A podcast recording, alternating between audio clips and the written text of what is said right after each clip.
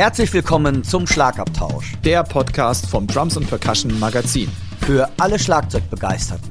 Wir sind Dirk Brandt und Timo Ickenroth mit Tipps und Stories und dem Allerneuesten aus der Schlagzeug- und Percussion-Szene. Viel Spaß beim Hören.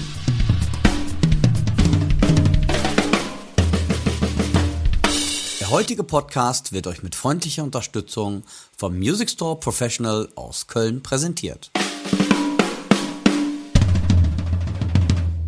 Hallo und herzlich willkommen zur elften Ausgabe des Schlagabtauschs, dem Podcast des Drums und Percussion Magazins. Mein Name ist Tim Wickenroth und, wie sage ich immer so schön, am anderen Ende meiner sehr, sehr, sehr, sehr langen Leitung sitzt mein lieber Freund, der Dirk Brandt. Hi Dirk. Ja, hi Timo, hallo ihr Lieben da draußen alle. Ich hoffe, ihr habt die Woche soweit bisher gut hinter euch gebracht. Ein bisschen haben wir ja noch vor uns. Wir nehmen am Donnerstagabend auf, aber das Wochenende naht. Ich bin gespannt, was das Wochenende so bringt. Es soll ja ein bisschen schöner werden draußen. Timo, bei dir auch alles fit soweit? Super fit. Äh, Ich bin ja in den Ferien, das heißt, ich habe Ferienmodus gerade in meinem Bundesland, Was? in dem schönsten Bundesland Deutschlands. Unfassbar. Also in dem ferienfreundlichsten Bundesland, zumindest des Monats Mai in Rheinland-Pfalz sind, man weiß, äh, man glaubt es kaum, aber wir haben sowas wie Pfingstferien. Wahnsinn. Pfingst, die sind eigentlich vor Jahrzehnten abgeschafft worden. Jetzt haben wir plötzlich wieder Pfingstferien und zwar nicht nur eine Woche, nein, zwei Wochen. Also mehr oder weniger, Oh. wegen den ganzen Feiertagen auch noch. Da bin ich aber neidisch. Wow. Ja, zu Recht. Ja. Also, ich bin total entspannt, kann nicht besser sein. Perfekt. Hast Aber bevor wir gut. jetzt lange ins Schwofen und Schwafeln kommen, eh, Schwofen ist auf der Tanzfläche, nicht Schwofen. Geil. Sehr schön. einmal kurz unseren Hörerinnen und Hörern mitteilen, was heute so geboten wird. Wir haben wieder ein Geburtstagskind, dem wir gratulieren möchten. Wir kündigen natürlich wieder so ein paar Termine an, haben dies und jenes und das und dies. Wir haben in unserer Story den Felix Lermer mit einem total tollen Interview, das der Dirk geführt hat. Wir sprechen über die Firma Pearl und gehen mal in die Historie rein, denn die feiern ja dieses Jahr ihr Jubiläum. Äh, der Dirk hat mal wieder eine Lieblings-Snare-Drum ausgepackt. Da bin ich auch sehr, sehr gespannt drauf. Ich weiß ehrlich gesagt noch gar nicht, welche das ist. Umso mehr freue ich mich da drauf. Wir rufen mal wieder eine Challenge aus, an der ihr euch alle beteiligen dürft und sollt und müsst, selbstverständlich. Und wir haben unsere Chefkoch-Empfehlung der Woche. Und äh, ja, das wär's dann schon wieder fürs Erste. Ihr hört nun eine kleine Werbebotschaft unseres heutigen Sponsors. Hallo liebe Zuhörer, hier ist der Music Store Professional aus Köln und wir freuen uns, diesen Podcast mit unterstützen zu dürfen. Auch wir aus der Drumabteilung sind immer bemüht, den Zeitgeist aus den neuesten Entwicklungen in Instrumenten wiederzufinden und folgen jedem Akzent aus dem Drum- und Percussion-Bereich. Mit dem E-Drum-Kit Fame Hybrid Pro, das in Zusammenarbeit mit den Profi-Drummern Simon Phillips und Marco Minnemann entwickelt wurde, sind wir mit am Puls der Zeit und hoffen, dass es so innovativ weitergeht. Viel Spaß weiterhin mit dem Drum Podcast, euer Music Store. Timo, wer hat Geburtstag? Am 2. Juni 1941 wurde ein gewisser Herr namens Charlie Watts geboren. Charlie Watts ist der Schlagzeuger der Rolling Stones. Also mal wieder, wie so oft hier im Podcast, eine lebende Legende. Äh, ganz kurz, wer Charlie Watts noch nie gehört hat, ich gehe davon aus, dass jeder die Stones schon mal irgendwie gehört hat. Ähm, der ist seit 1963 Schlagzeuger der Stones, also seit auch 58 Jahren. Das ist, Wahnsinn. Das ist ja die Band, wo ich auch denke, die, die gibt's noch, wenn ich tot bin. Also die, Wahnsinn. Ja, und besonders, die spielen immer noch mit einer Energie. Ich weiß nicht, hast du den Mick Jagger mal gesehen oder selbst äh, Charlie Watts? Ey, das ist unfassbar, in diesem Alter so noch über die Bühne zu rocken. Also, Ja, also wer jetzt noch nicht nachgerechnet hat, ich ganz kurz, er wird 80 Jahre, also der ist 80 Jahre alt geworden, je nachdem, wann ihr diesen Podcast hört.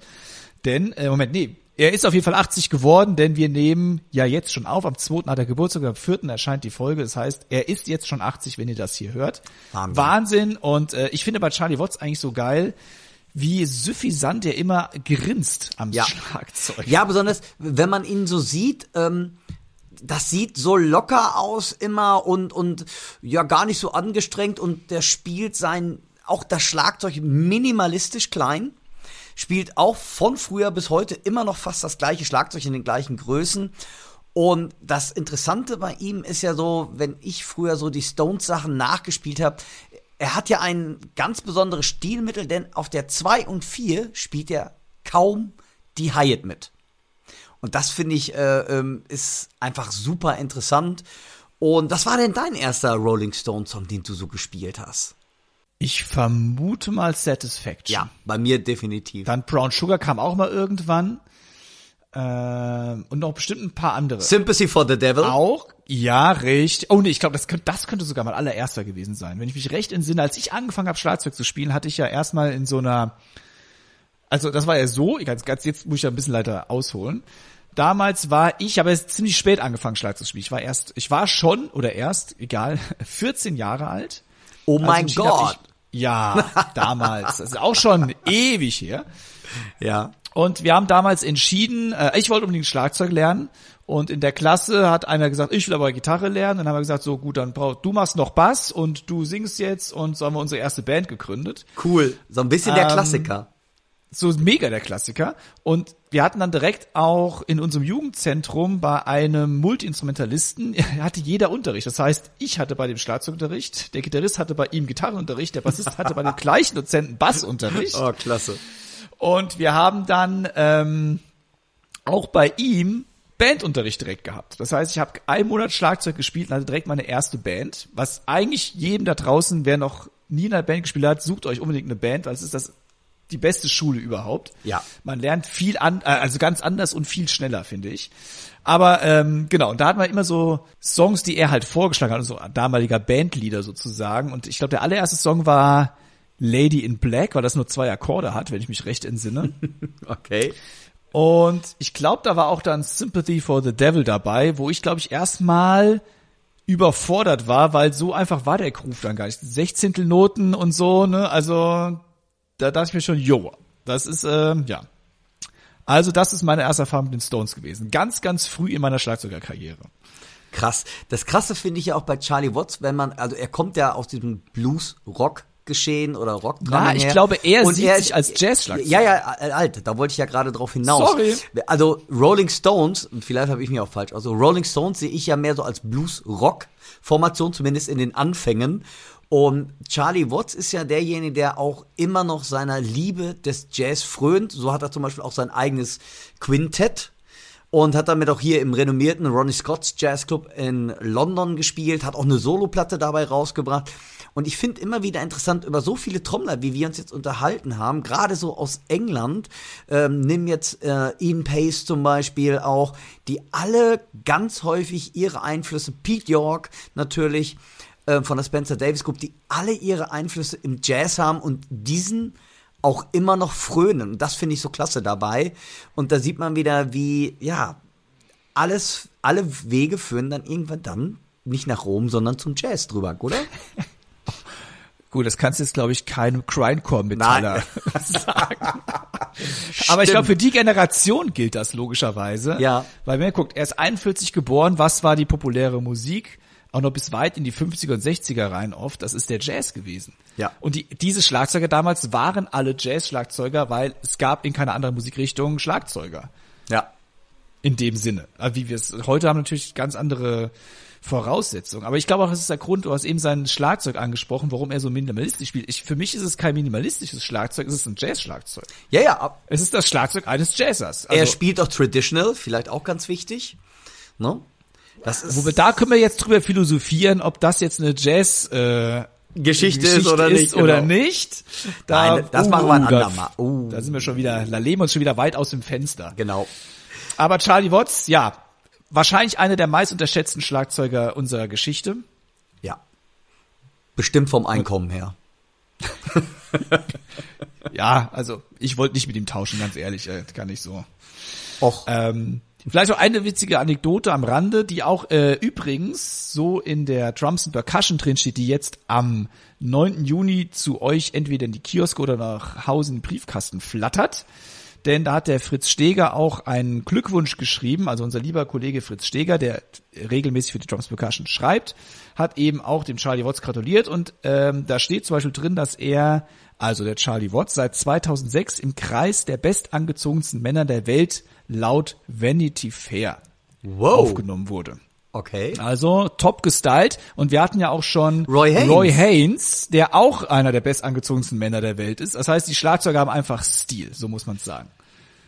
Wir Jo. beide ja auch, Dirk. Ja, absolut. Ich meine, Wir- uns wir- sieht wir ja jetzt keiner nächstes unserer Jahr dran. Jogginghose und versifften Unterhemd, aber Genau, wir sind nächstes wir Jahr. behaupten das jetzt. Ich im Oelder Lokalblatt hier. Jawohl. Sehr schön. Also herzlichen Glückwunsch an Charlie Watts und wie gesagt, in der aktuellen Ausgabe der Drums Percussion könnt ihr noch einiges mehr über Charlie Watts erfahren.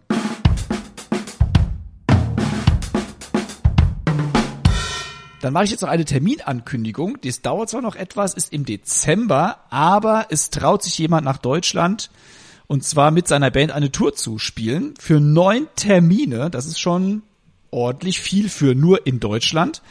Und das ist niemand anderes als Brian Downey, der mit seiner Band nach Deutschland eben kommt. Und wer Brian Downey nicht kennt, das ist der ehemalige Schlagzeuger von Thin Lizzy. Und Thin Lizzy ist schon eine der bekannteren Rockbands der Geschichte.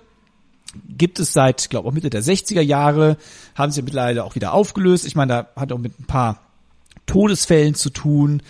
Ähm, und es gab immer wieder Reunions und Brian Downey hat eben seine eigene Thin Lizzy Reunion Tour jetzt mit seiner eigenen Band geplant und das Ganze hoffentlich dieses Jahr im Dezember und präsentiert von der Drums und Percussion. Das ist doch mal mutig und wir drücken die Daumen, dass das stattfinden kann. Wie gesagt, neun Deutschland-Termine ab dem 5.12. bis zum 15.12. Bestimmt auch in einer Stadt in eurer Nähe. Wer auf Classic Rock steht und besonders auf Sin Lizzy und Brian Downey, der sollte unbedingt diese Termine im Dezember wahrnehmen, wenn Brian Downey mit seiner Band Alive and Dangerous auf Tour geht hier in Deutschland und dabei wünschen wir euch viel Spaß. Dirk, lass uns noch jemanden gratulieren. Gratulieren wir doch auch mal unserem Partner der Drums and Percussion zu 2000 YouTube-Abonnenten. Das heißt, wir haben ja mit der Drums Percussion einen eigenen YouTube-Kanal. Also wer den YouTube-Kanal der Drums Percussion noch nicht abonniert hat, abonniert den YouTube-Kanal. Ganz einfach zu finden auf der drumsundpercussion.de Homepage. Apropos YouTube-Kanal abonnieren. Ihr lieben Leute da draußen, ihr könntet uns beiden, Timo und mir, einen riesen Gefallen tun, wenn ihr unsere beiden YouTube-Kanäle doch auch mal abonnieren würdet. Wir beide sind relativ spät damit angefangen. Ich krebse mit ganzen 49 Abonnenten darum.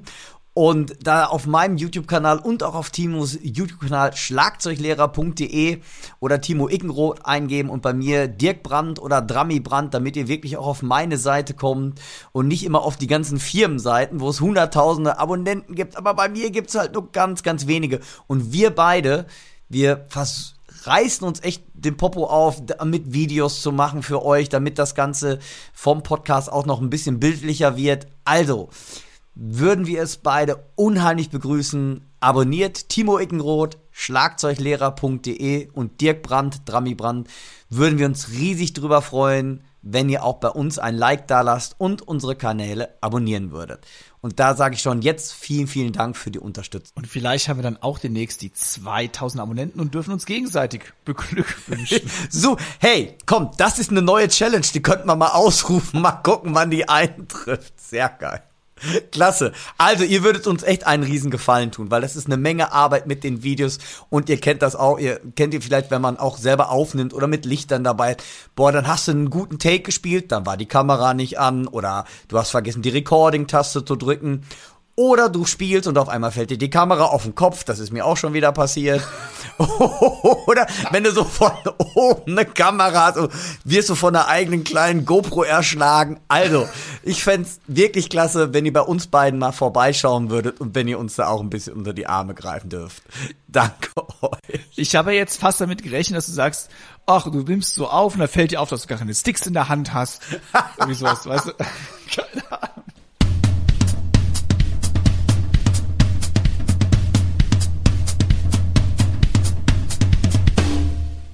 Wo wir jetzt so viel Eigenwerbung gemacht haben, der Dirk und ich, äh, möchte ich auch noch mal kurz für eine Aktion der Drums and Percussion werben.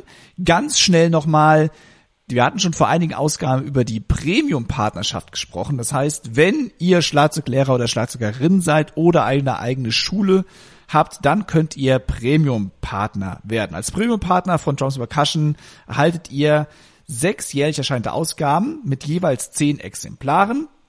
Ihr werdet auch in jeder Ausgabe von der Drums Percussion vorgestellt. Es gibt eine Präsenz mit Foto, einem Logo und der Beschreibung eures Angebots auf drumsundpercussion.de und dann seid ihr volles Drums und Percussion Premium Partnerschaftsmitglied. Eine coole Aktion. Ich selbst bin dabei und der Dirk äh, wird auch demnächst mit dabei sein. Das hat er ja schon kundgetan. Also kommt in diesen illustren Kreis. Es ist für euch gut und es ist vor allem auch für eure Schülerinnen und Schüler eine absolut tolle Sache. Weitere Infos dazu auf drumsandpercussion.de unter der eigenen Rubrik Premium Partner. Dort könnt ihr euch auch direkt online registrieren.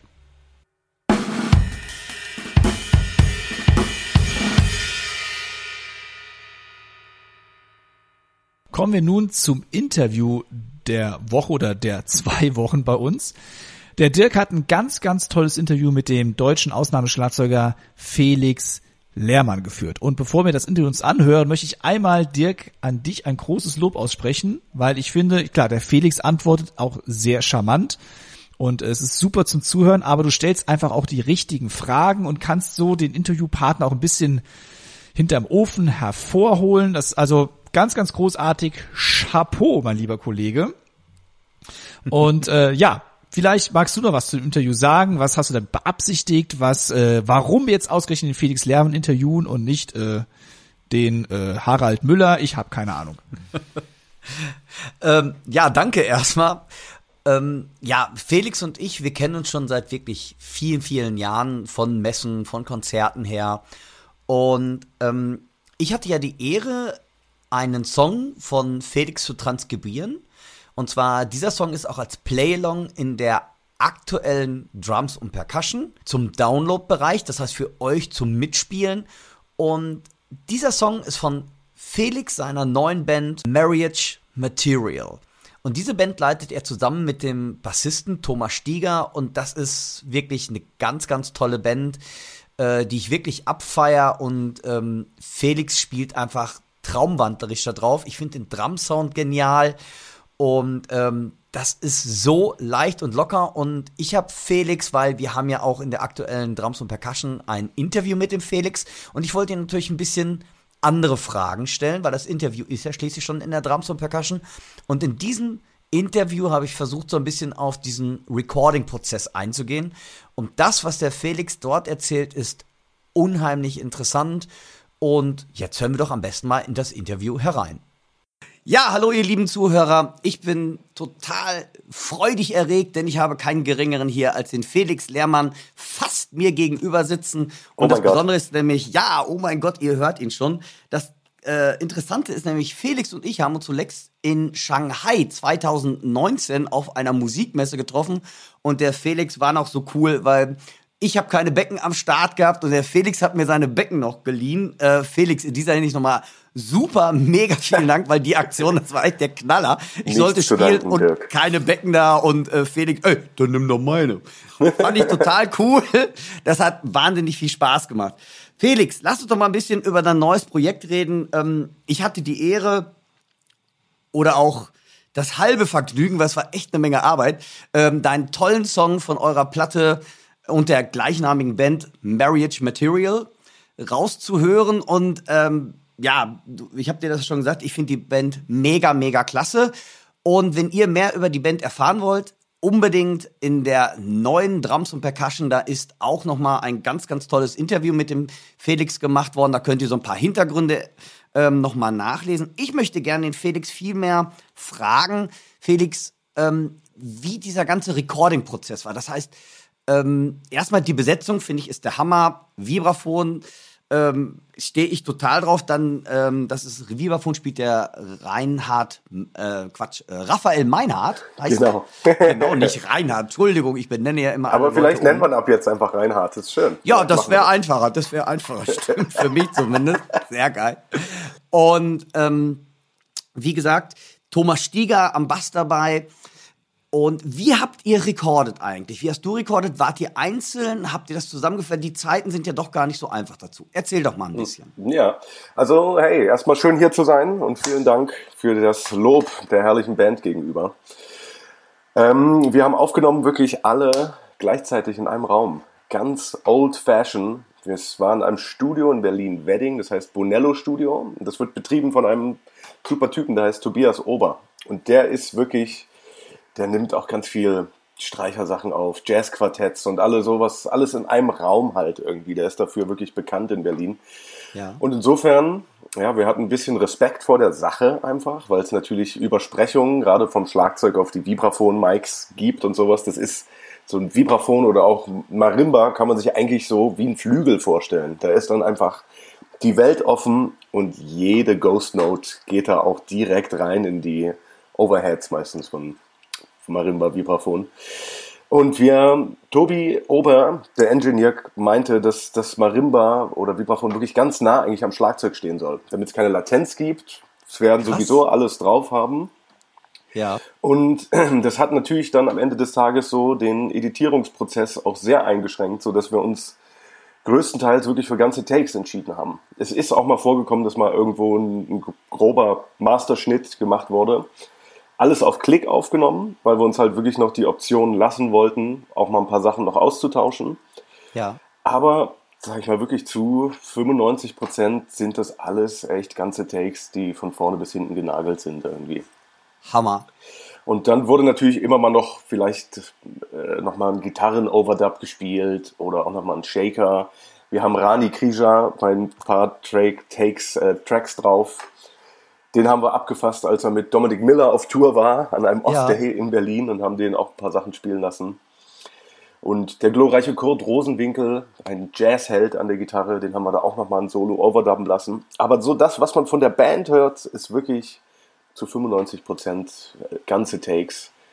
Und das bin ich sehr stolz drauf. Ich bin großer Fan davon, einfach von ganzen Takes. Das ist so ein bisschen was, was, glaube ich, in den letzten Jahren aus der Mode gekommen ist und immer weniger Leute wirklich Vertrauen darin haben, dass so ein ganzer Take wirklich auch eine gute Angelegenheit sein kann, einfach.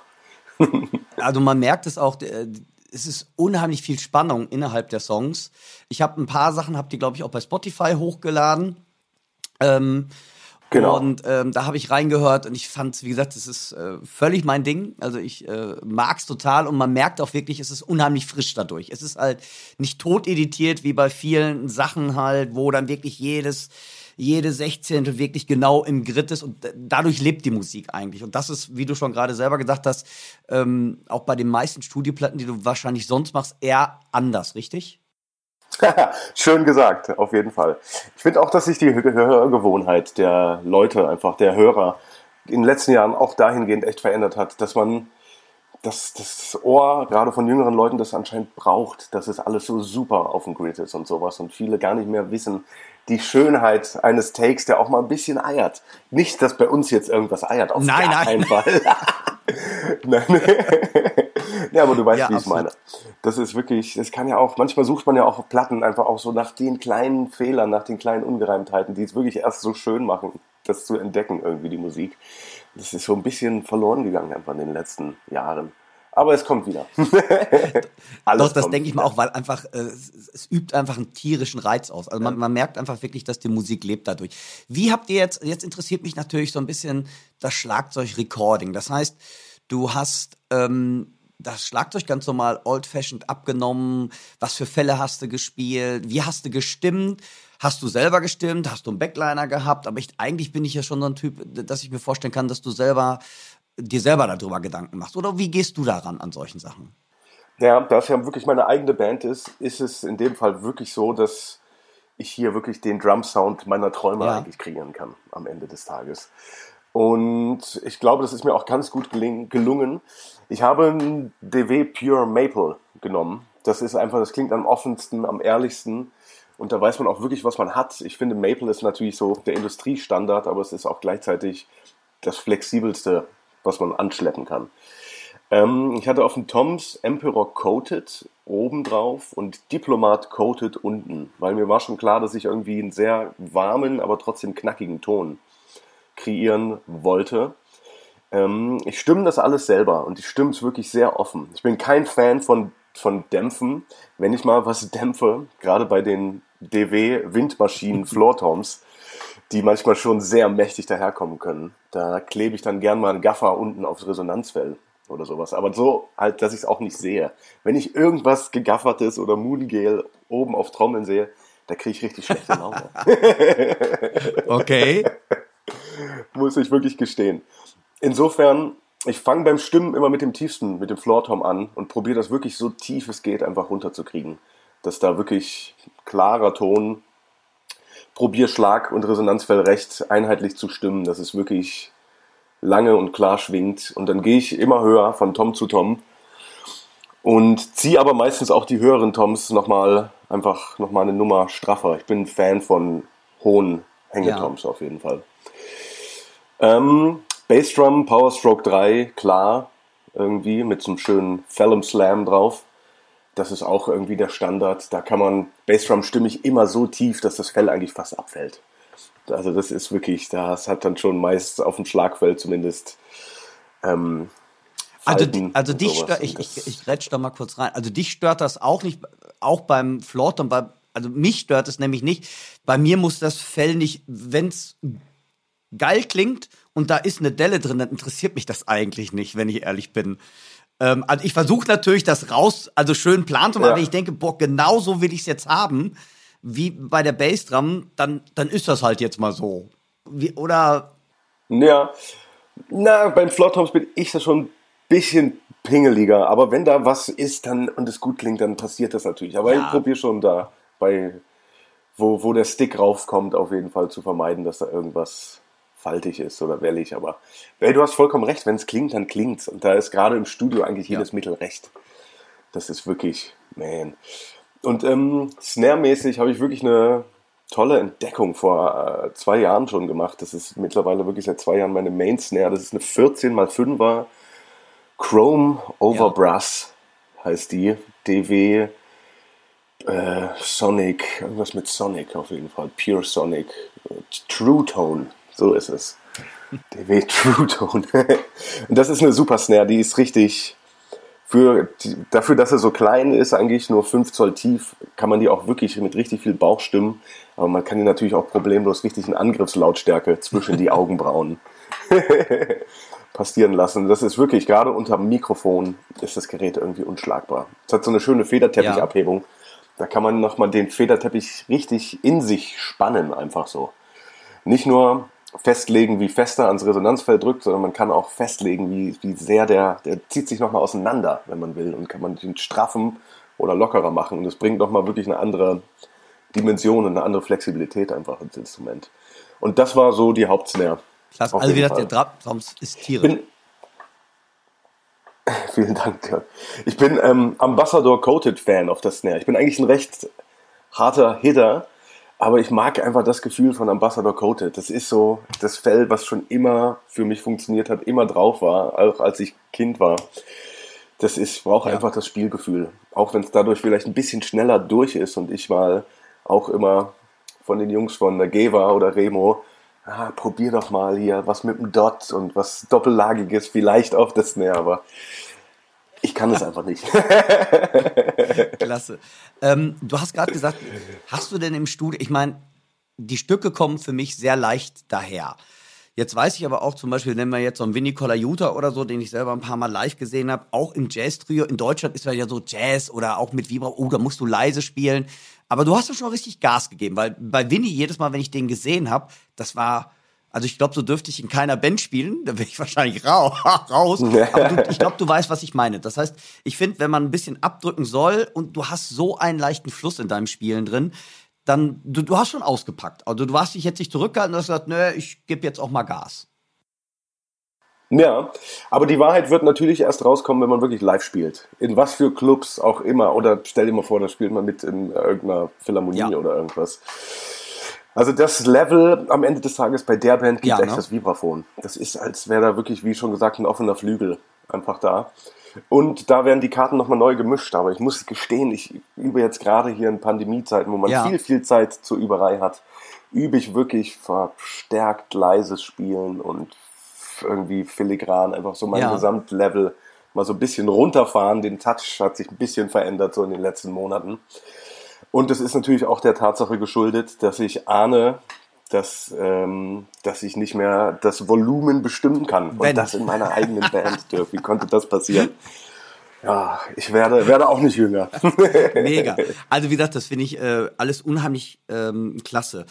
Ähm, hast du oder wenn, wenn ihr gespielt habt ihr zum Beispiel bestimmte Parts mit dem Bass, hast du die erst ausgecheckt, hast du da was rausgeschrieben oder sagst, das, da, da möchte ich auch wirklich das und das spielen oder mhm. hast du gesagt, nee, wir machen einfach mal oder wie, wie seid ihr da rangegangen? Oder du an deine, wie hast du die Stücke so am Schlagzeug komponiert oder auch dein Schlagzeuggrundgerüst? Wie bist du auf Grooves gekommen? Erzähl doch mal ein bisschen darüber. Hm, ja, also viele von den Jungs kamen wirklich mit recht fertigen Kompositionen an. Also das sind richtige Leseratten in der Band, die schreiben das wirklich aus und dann liegt die Tapete auf einmal vor der Nase. Und ähm, ja, vieles erklärt sich eigentlich von selber. Wenn man die Songs hört, dann ist es, dann habe ich eigentlich meist automatisch einen Groove im Kopf für den jeweiligen Song, für das jeweilige Feeling, was da an den Tag gelegt wird irgendwie. Man kann dann natürlich immer noch mit Tempi experimentieren, dann verändert sich natürlich das auch nochmal. Und mit Thomas Stieger, der übrigens mit mir der Co-Leader der Band ist, ähm, mit dem spiele ich auch in so vielen verschiedenen Bands zusammen. Also für uns ist es eigentlich ein leichtes, so unsere Parts zu erarbeiten. Und dann wird natürlich wirklich auch von Sektion zu Sektion des Songs gecheckt, was kann man hier machen, was kann ja. man hier für eine Bassdrum-Figur machen, wo treffen wir uns hier, wer lässt wem Platz und so. Aber das ist ein da herrscht schon ein, Grundes, äh, ein grundsätzliches Selbstverständnis irgendwie so füreinander und wir brauchen nicht viele Worte zu wechseln und sind da irgendwie einer Meinung und ahnen, wie der Song gemeint ist. Es gibt immer Situationen, wo gerade, sage ich mal, der Hauptschreiber des Songs irgendwie, der zum Beispiel das Thema anschleppt irgendwie, auch mal eine andere Idee hat und so, aber selbst wenn ich sage, das ist meine Band, muss ich immer für alles offen bleiben. Und wir machen Musik gemeinsam und da ist das Ego wirklich ganz ja. hinten angestellt. Ähm, also. Mal zum spieltechnisch ein Ich, ich durfte ja den Song ähm, Turned raushören. Und was ich mhm. aber auch bei den anderen finde, du bist ja für mich so ein absoluter Ghostload-Killer, weil ich finde, das ist unheimlich.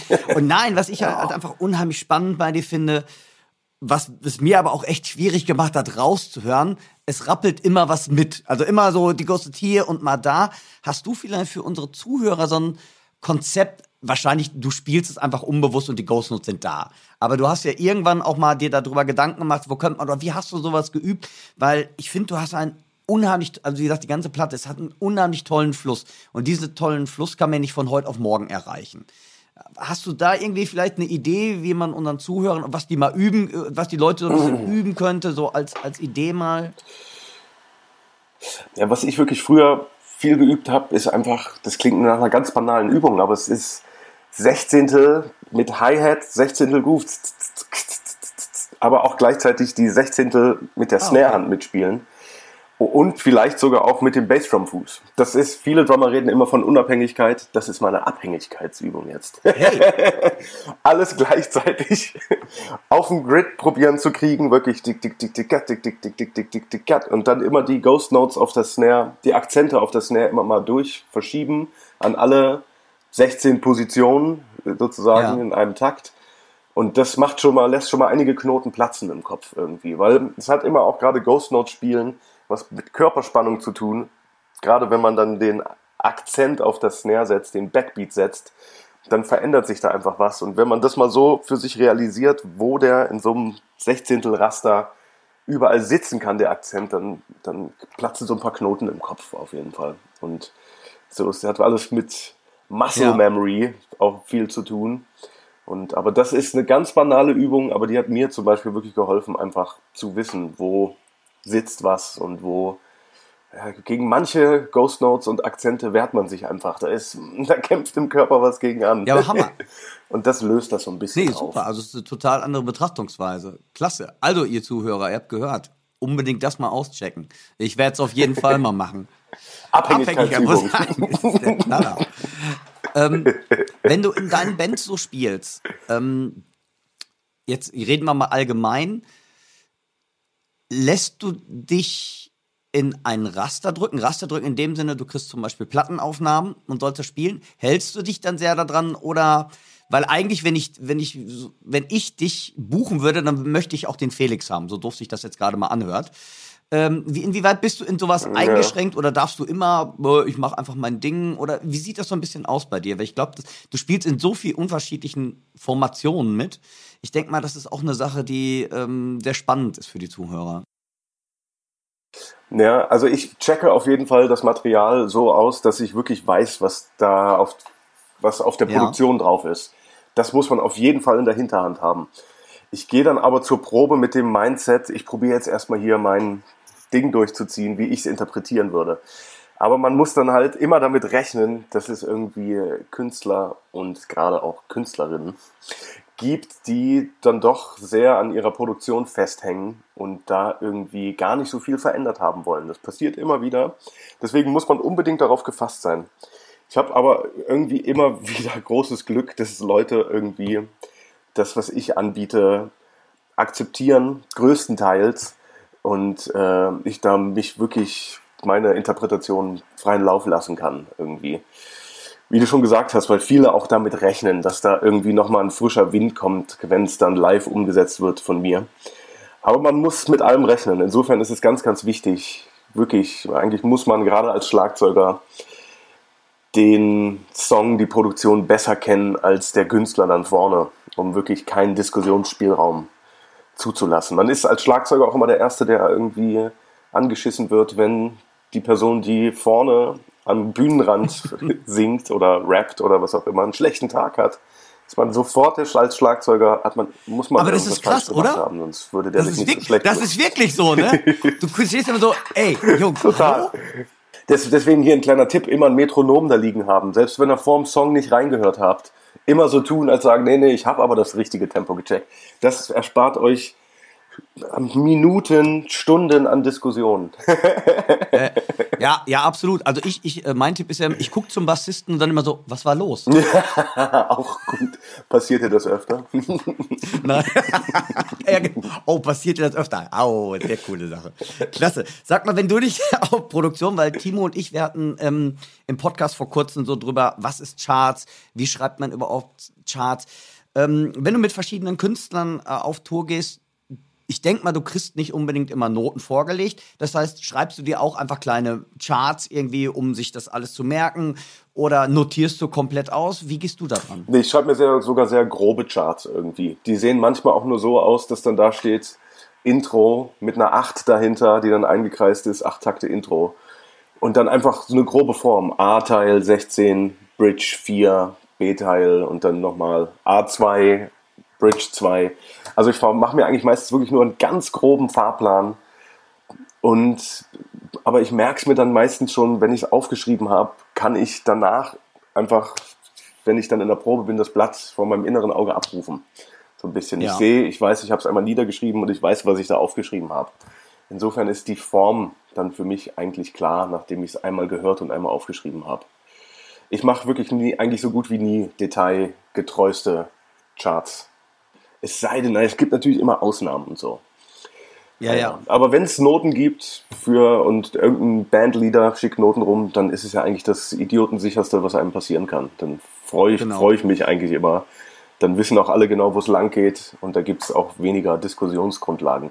Was ich immer wieder feststelle, ist auch, es werden immer jetzt YouTube-Links in letzter Zeit rumgeschickt und so. Und dann Ja. öffnet einer mal irgendwie nochmal eine andere Version von dem Song und ah, welche Version hast du denn jetzt gehört? Welche Version hast du ausgecheckt? Und das ist so, ja, also ist immer, bin immer ein Fan, Chart in, und irgendein Dropbox-Ordner, Google Drive mit Genau. allen. Hier ist eine Referenz, auf die, auf die berufen wir uns alle. Und ja, ja. Auch Ja, ja, weil das, das nervt immer ohne Ende, weil genau das, was du gerade gesagt hast, irgendwie, dann hat derjenige die Version und du hast aber die Version, dann denkst du, ey, Alter, Ja. kann doch nicht wahr sein. Das nervt dann einfach. Absolut. Aber was ich ganz wichtig finde, auch nochmal für die Zuhörer, was ich meinen Schülern immer sage, wie wichtig, also man muss nicht perfekt vom Blatt spielen können, aber man muss einfach in der Lage sein, einfach Songs mal schnell in einer ganz groben Form niederzuschreiben, um einfach schnell abliefern zu können. total. Und da bist du ja, da bist du ja, glaube ich, wirklich so ein Paradebeispiel auch für. Och, Irgendwie. Ja, doch, doch, doch. ähm, okay. wenn, wenn, wenn, ja, den Zehner nehme ich halt.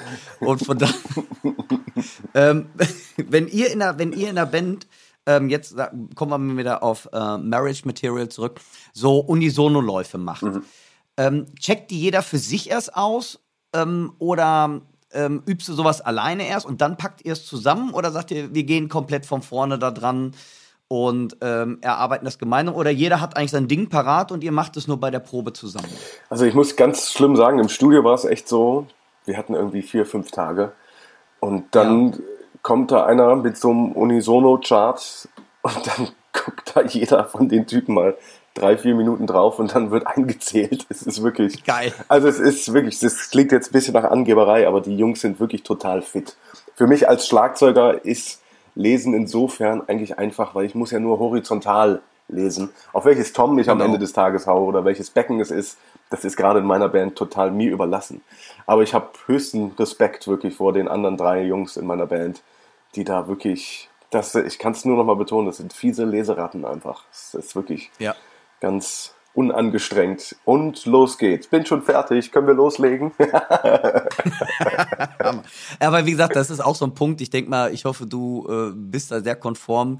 An alle Zuhörer oder Schüler oder Studenten, echt checkt das mit den Noten, weil Felix hat eben was ganz Wichtiges gesagt. Wir lesen nur horizontal und die müssen nach Akkorde, die müssen noch den Notenschlüssel, die müssen dann und die Rhythmik müssen sie auch Ja, noch ja, lesen. klar. Wir müssen eigentlich nur die, und wir müssen nur die Rhythmik lesen und was wir da machen, ob Tom 3 oder Tom 4 interessiert Ja, keinen es ist ganz wichtig, weil irgendwann wird der Tag kommen, wo man wirklich lesen muss und dann ist man sehr traurig, wenn man deshalb irgendeinen Job oder einen Gig in guter Gesellschaft abgeben muss. Das ist, das werdet ihr euch alle nicht verzeihen.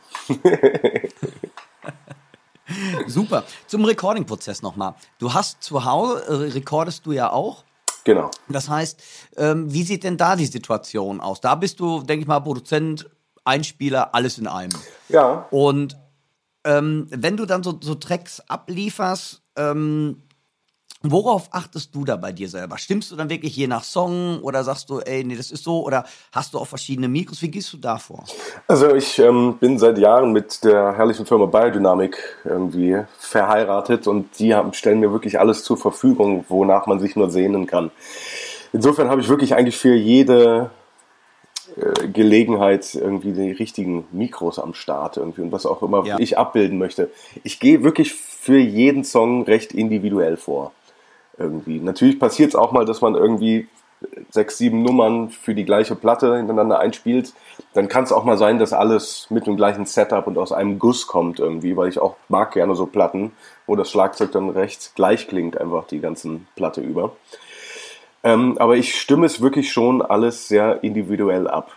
Ich habe aber auch festgestellt, dass so, wenn man es für sich selber aufnimmt und die Files in die Welt hinaus schickt, das ist ein sehr einsamer Prozess am Ende des Tages und man ist selbstkritischer, als ich es mir je vorstellen könnte. Wenn man im Studio ist mit Produzenten oder Künstlern oder so, da bekommt man ja direktes Feedback.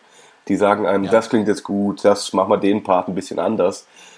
Aber dann so alleine entscheiden müssen, ah, war das jetzt tight genug und ah, habe ich, ist das, hab ich das richtig interpretiert? Rufe ich jetzt lieber nochmal an? Ah, vielleicht rufe ich nicht nochmal an.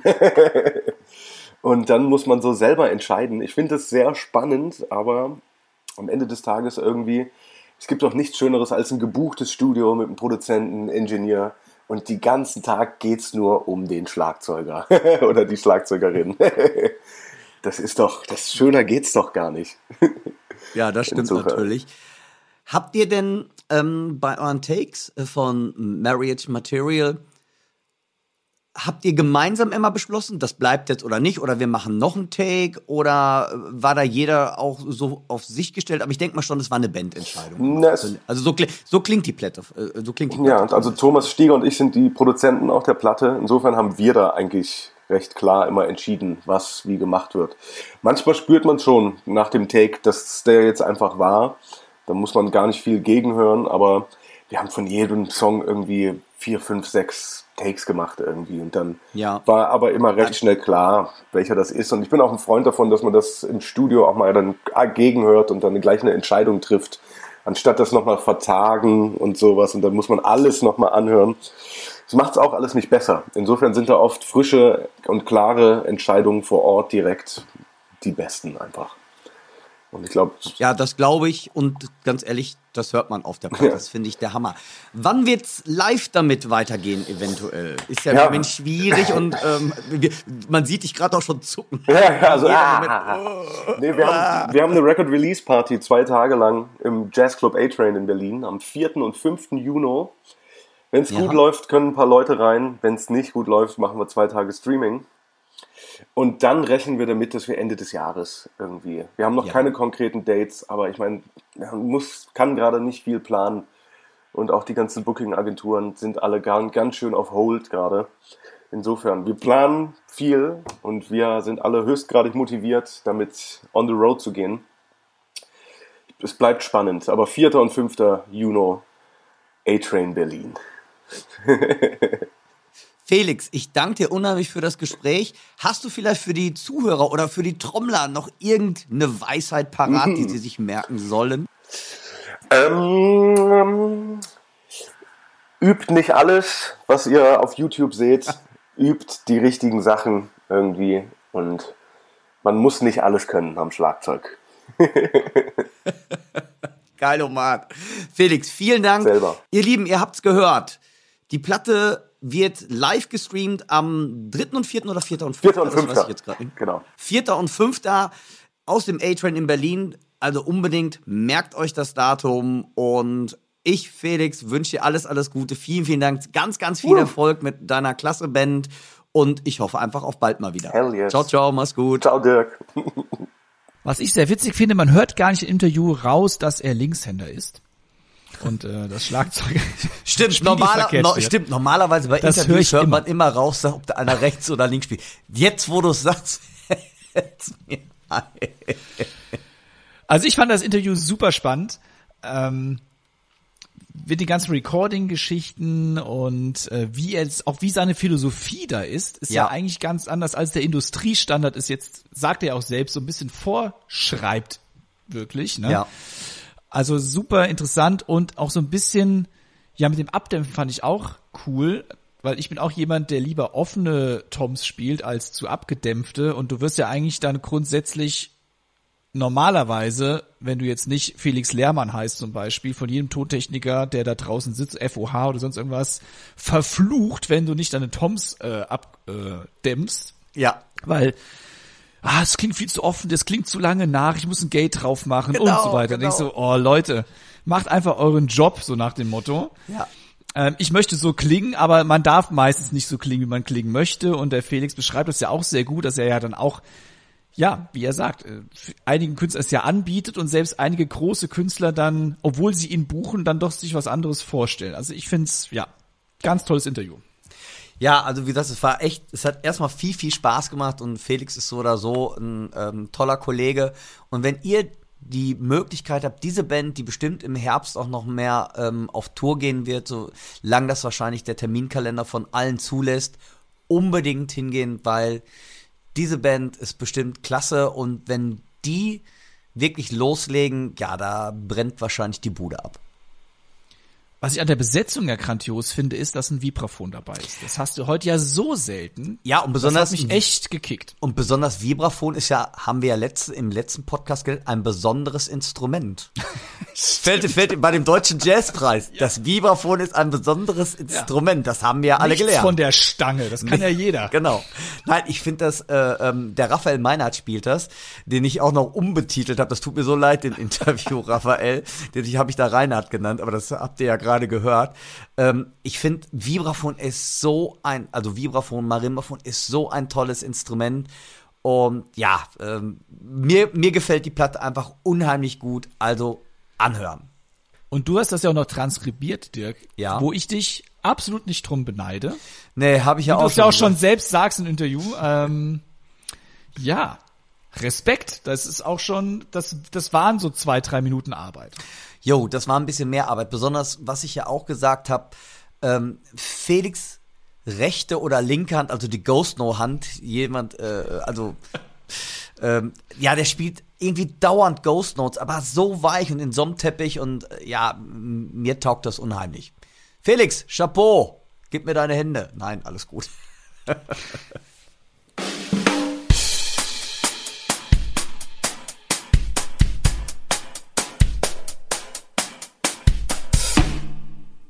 Ein großer Player in der Musikindustrie feiert dieses Jahr seinen 75-jährigen Geburtstag und das ist die Firma Pearl. Pearl dürfte den meisten bekannt sein. Immerhin verkaufen sie das, ja, oder anders gesagt, sie haben das meistverkaufte Schlagzeug der Welt im Programm, nämlich das Pearl Export. Und Dirk, hast du irgendeinen frühen Bezug zu Pearl? Weil aktuell, das darf man ja verraten, bist du ein Pearl Endorser. Aber was sind denn deine ersten Pearl Begegnungsstätten? Ja, das ist wirklich ganz interessant. Mein allererstes Schlagzeug war ein sogenanntes Maxwin by Pearl. Danach war das erste Schlagzeug, was meine Eltern mir gekauft haben, also das erste Schlagzeug mehr oder weniger bekommen, ähm, von Bekannten meiner Eltern. Das erste Schlagzeug, was mir meine Eltern gekauft haben, war ein Pearl Export in so einem äh, Chrome Mirror Finish, was so ein bisschen wie so ein Spiegel aussieht. Und das erste selbst gekaufte Schlagzeug von mir ist tatsächlich ein Pearl MLX damals noch in Cockle Grey gewesen, in so einem Grau, in so einem lackierten Grau, äh, mit dem Jeff Porcaro Rack damals noch. Und ja, was soll man dazu sagen? Man kann Pearl nur zu 75 Jahren gratulieren und ich, ja, Pearl war mein erstes Schlagzeug und Pearl will be my last. Da gibt's nicht viel hinzuzufügen. Wuhu. Aber man muss vielleicht sagen, jemand, der den Dirk nicht kennt, es ist noch nicht 75 Jahre her, dass der Dirk sein erstes Pearl Export gespielt hat. Dank, ich weiß nicht, ob ich Danke sagen soll oder. okay, weiter. Nee, Timo, du hast doch ein bisschen ähm, in deiner, ähm, ich will ich mal sagen, Geschichtsbuchkiste gekramt und erzähl uns doch mal so ein bisschen so den Firmenverlauf über die Pearl-Historie. Die Firma Pearl ist, so kann man es eigentlich sagen, aus der Katastrophe des Zweiten Weltkriegs entstanden. Die Besatzungstruppen der USA in Japan haben ihre Kultur in dieses Land gebracht, was unter anderem das Interesse an Baseball und dem Jazz zur Folge hatte. Die Liebe zum Jazz sowie die allgemeine zunehmende Bedeutung der Musikausbildung an den Schulen in Japan hat die Nachfrage unter anderem nach Notenständern und natürlich auch nach Musikinstrumenten im Allgemeinen beflügelt. Am 2. April 1946 gründete Katsumi Yanagisawa in Sumida bei Tokio die Firma, welche später als Pearl weltweit bekannt sein wird. Mit nur zwei Mitarbeitern, die in einem 300 Quadratmeter großen Schuppen arbeiteten, waren die ersten Jahre jedoch nicht an Schlagzeuge zu denken, vielmehr begann man mit dem Bau der begehrten Notenständern. Da in Japan trotz hoher Nachfrage immer noch praktisch keine Trommeln hergestellt wurden, entschloss sich Yanagasawa 1950 über sein erfolgreiches Notenständergeschäft hinaus zu expandieren und begann mit der Herstellung handgefertigter Snare Drums und Bass Drums, die er nach amerikanischen Vorbildern baute. Auf der Suche nach einem Namen, der für Wert und Prestige steht, entschied sich Katsumi, sein Unternehmen Pearl zu nennen. Die Trommeln kamen auf dem Markt sehr gut an und so produzierte er ab 1953 komplette Schlagzeugsets sowie Becken, Marschtrommeln, lateinamerikanische Perkussionsinstrumente und Pauken. Mittlerweile arbeiteten circa 30 Angestellte bei Pearl. Bis 1956 wurde ausschließlich für den inländischen Markt produziert. Erst zögernd begann man auch damit, in die USA zu exportieren. Zunächst wurden Drumsets für verschiedene Kunden angefertigt, quasi was wir heute als OEM bezeichnen würden. Insgesamt wurden die bei Pearl gefertigten Trommeln unter mehr als 30 Namen verkauft, zum Beispiel als Apollo, Crest, Rever, Lyra, Roxy, Coronet oder Majestic. Diese preisgünstigen Kits waren mit dafür verantwortlich, dass eine große Anzahl Kunden sich angesprochen fühlte, die das Schlagzeug als Instrument für sich entdeckten. 1957 rückte dann die nächste Generation in die Firma und Katsumis ältester Sohn Mitsu, ein gelernter Ingenieur, trat in die Firma ein. Mitsu gründete eine offizielle Exportabteilung unter dem Motto höchste Qualität bei niedrigstem Preis. Pearl begann nun, seine Produkte auch über Agenten und Handelsfirmen zu exportieren. Der nicht endende Erfolg des Rock'n'Roll in den 1950er Jahren spielte Pearl dabei in die Karten, denn der Rock'n'Roll führte zur Gründung vieler kleiner Rockbands, die ohne Schlagzeuger nicht vorstellbar waren. Der Schlagzeugmarkt boomte also nach wie vor. Um weiterhin daran partizipieren zu können und um zukunftsfähig zu sein, baute Pearl 1961 eine neue 15.000 Quadratmeter große Fabrik in Shiba, ebenfalls in Japan, wo sich noch heute die Zentrale von Pearl befindet.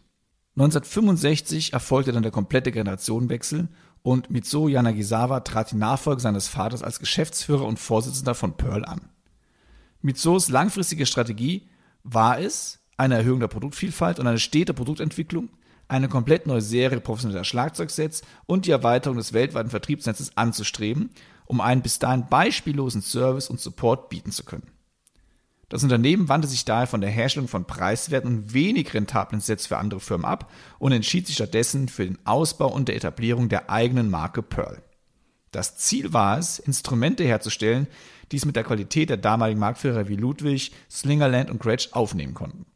1966 folgte dann die Einführung der President Series, Pearls erstes Drumkit auf höchst professionellem Niveau, welches mit Unterstützung von niemand anderem als Art Blakey und JC Hurt mitentwickelt wurde. Mit dem President Set wurde Pearl die erste japanische Schlagzeugfirma, die den amerikanischen und den britischen Markt erobern konnte. Der Rest ist Geschichte.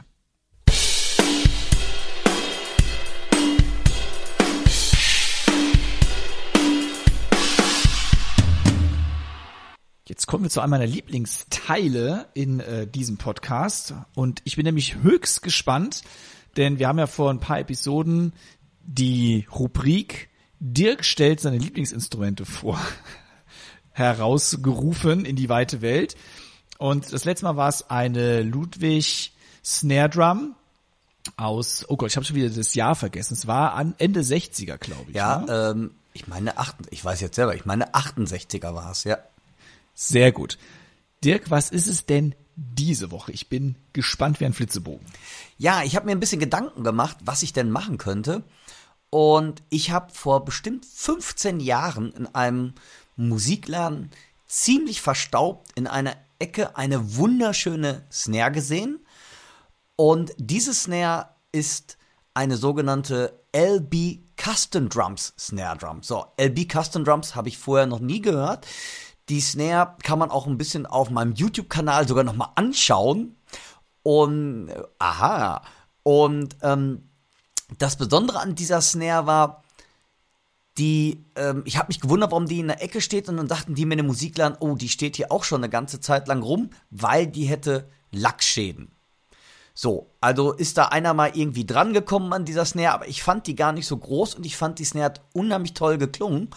Der Preis war ziemlich heiß für mich. Und das Besondere an dieser Snare Drum, die hat nicht nur, wie man das bei einer Snare Drum kennt, ein Luftausgleichsloch, sondern die hat acht Luftlöcher. Und das kannte ich zum Beispiel eigentlich nur bei Orange County Snare Drums. Und mich hat die Snare unheimlich fasziniert. Ist ein ganz schöner Klopper. Ist ähm, eine 14 x 7 und ich fand die einfach nur klasse, sieht wunderschön aus in so einem Türkis mit, ähm, na, ja, mit einer ähm, goldenen Messing-Hardware und ich konnte nicht widerstehen. Und dieses Snare habe ich euch heute einmal vor, oder die möchte ich euch gerne heute vorstellen. Ihr habt mehrere Soundbeispiele und hinterher habe ich nochmal so ein Mini ähm, Cyberpunk-Track gemacht, wo ich die Snare aber wirklich sehr abgedämpft gespielt habe. Einfach nochmal so eine Minute nochmal, wie man die Snare zum Beispiel in der Produktion nutzen könnte. Und dabei wünsche ich euch viel Spaß. Erst die Snare Drum ohne Snare Drum Teppich in meiner Stimmung.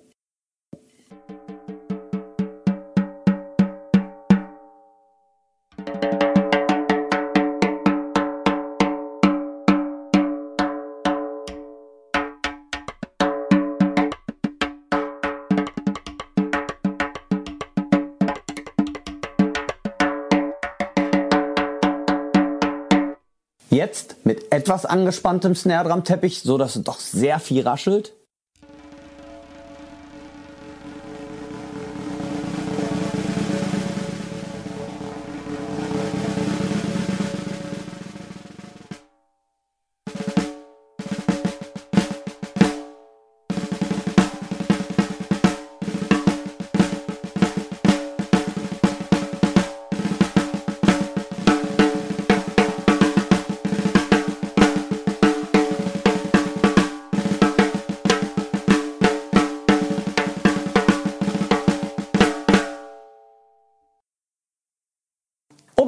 Sehr straff gespanntem Snare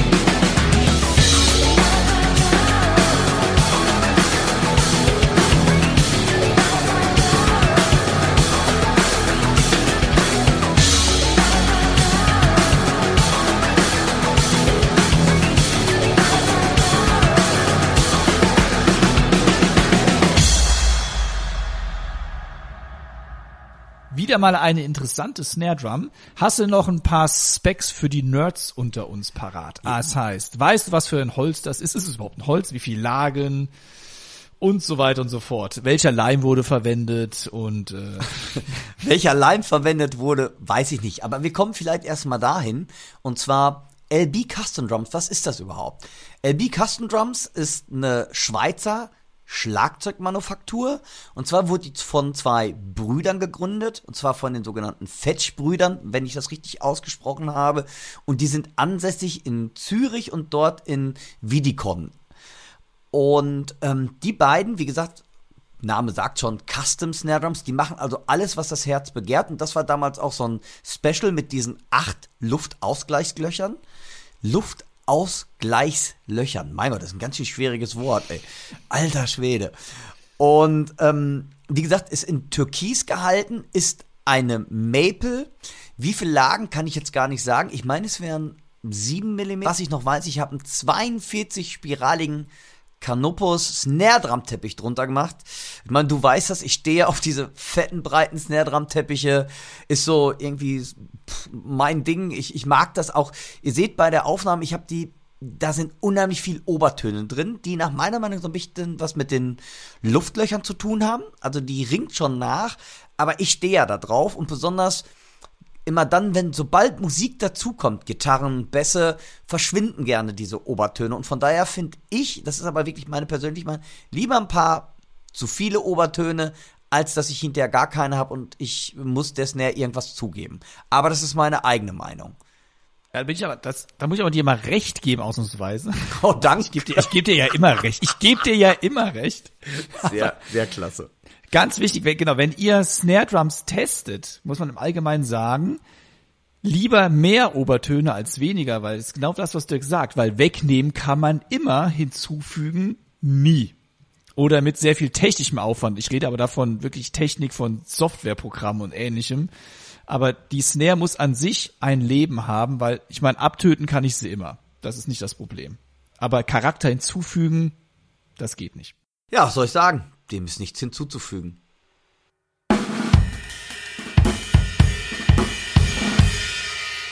Wie wir bereits angekündigt haben, haben wir wieder eine Challenge, zu der wir euch aufrufen. Und zwar hat der Dirk in einem der letzten Podcasts in seiner Empfehlung des Tages ein Softwareprogramm empfohlen. Das war Audict, wenn ich mich recht entsinne. Und da habe ich einfach mal vier Loops für euch kreiert. Und das Ganze ist nochmal von der Firma Audict. Die Percussion Library heißt Perk X. Und wir hören mal kurz in diese vier Loops rein, weil ihr sollt zu diesen Loops trommeln.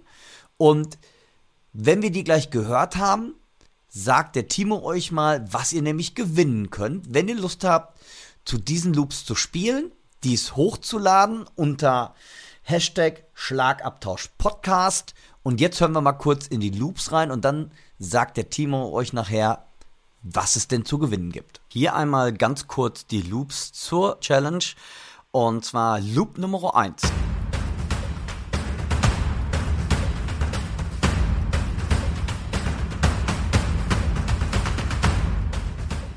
Nummer 2.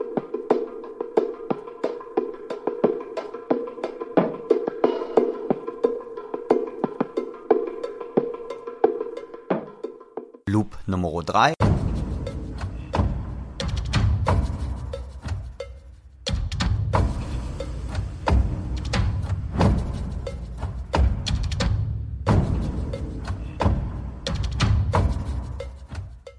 Und Loop Nummer 4.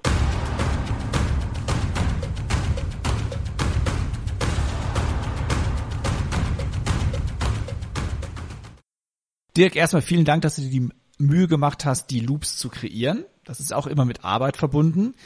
Und jetzt liegt's an euch da draußen. Also, der Dirk hat euch ja aufgerufen, zu diesen Loops was zu spielen. Nehmt euch dazu auf Video auf.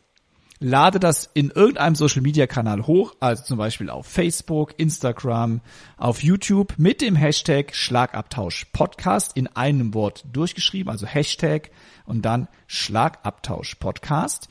Und unter allen, die mitmachen, es zählt auch nicht das Niveau. Also es, wir gucken jetzt nicht mit der Jury drauf, wer hat das allergeilste Lick abgefeuert oder wer spielt den krassesten 17 über 15 Verschieber darüber, sondern einfach nur mitmachen und gewinnen könnt ihr dank der Firma Pearl eine Pearl Eliminator Solo Black Serie Einzelfußmaschine. Die hat eine Doppelkette, hat einen Control Core Duo Beater, eine Click-Lock Federeinstellung und das Ganze in Wert von ungefähr 150 Euro. Also das Ding könnt ihr gewinnen, indem ihr einfach nur euch aufnehmt. Auch die Audioqualität spielt dabei keine Rolle. Man soll vielleicht halbwegs ein Schlagzeug hören. Das ist die einzige Bedingung, die wir stellen. Und dann ladet ihr das, wie gesagt, hoch unter dem Hashtag Schlagabtausch Podcast. Und wir werden in einer der kommenden Ausgaben, ich würde sagen, das ist jetzt Ausgabe 11, wir warten bis Ausgabe 13.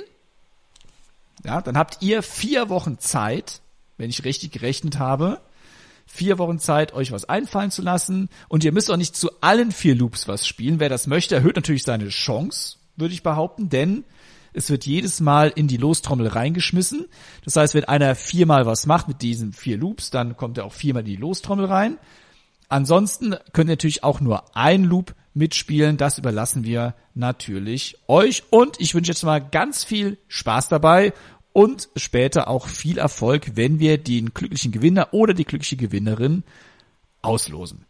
Also ran an die Schlagzeuge. Auch von meiner Seite aus wünsche ich euch ganz, ganz viel Spaß beim Trommeln und ich drücke euch ganz, ganz doll die Daumen, dass ihr vielleicht der glückliche Gewinner oder die glückliche Gewinnerin seid.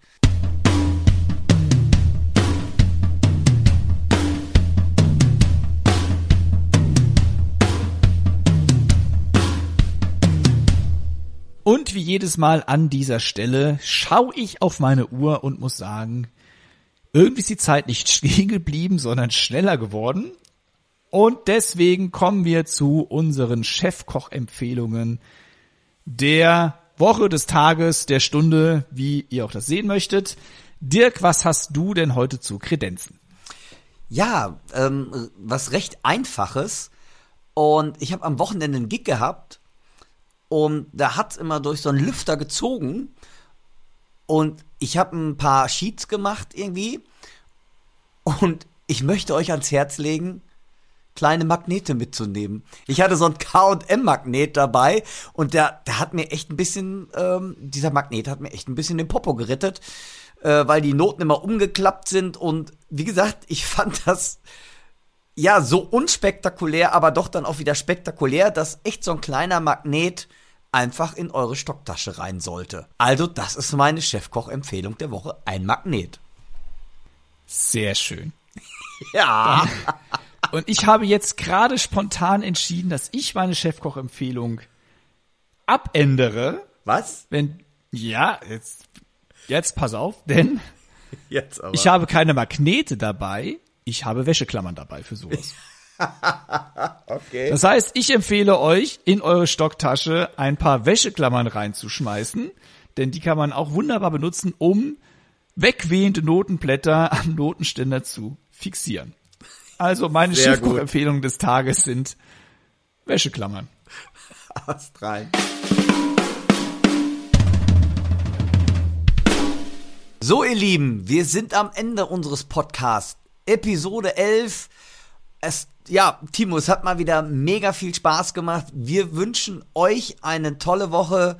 Bleibt uns gewogen. Sagt es allen weiter. Denkt daran, die neue Drums und Percussion Ausgabe ist am Start. Checkt die mal aus, besonders das Interview mit Felix Lehrmann und spielt mal das Play-Along durch. Und ja, ich wünsche euch eine tolle Woche. Timo, wir sehen uns allerspätestens in 14 Tagen wieder. Vielen, vielen Dank dir mal wieder, mein Lieber. Und deine letzten Worte. Ja, auch wir war es wie immer eine große Freude. Wir hätten noch stundenlang wieder weiterquatschen können. Das ist das Schlimme daran. Ähm, ja, danke fürs Zuhören, alle da draußen. Wenn ihr es noch nicht getan habt, bitte folgt uns, also folgt dem Schlagabtausch. Nicht nur uns auf YouTube, sondern auch bitte natürlich dem Podcast folgen. Schaut auf der drumsandpercussion.de Homepage vorbei. Da findet ihr alles über uns, alles über die Drums Percussion und so weiter und so fort. Alles, was im Drummerleben wichtig ist. Das Heft erscheint, damit wir wirklich mal ein Datum nochmal parat haben, am 9. Juni mit total vielen schönen Themen. Denkt daran, unter Hashtag Schlagabtausch Podcast an der Challenge teilzunehmen. Und wie immer, wenn ihr Fragen habt, Kritik, Anregungen, Feedback nehmen wir persönlich entgegen unter unserer E-Mail-Adresse podcast at drumsundpercussion.de. Also, bleibt gesund, bleibt alle munter, macht schön, was euch Spaß macht, nämlich Schlagzeug spielen. Macht schön Bumm. Macht schon Bum und Bam. Bam. So schön Genau. zu sagen. Also, Bis in 14 Tagen. Tschüss. bis in 14 Tagen. Ciao. Der heutige Podcast wurde euch mit freundlicher Unterstützung vom Music Store aus Köln präsentiert.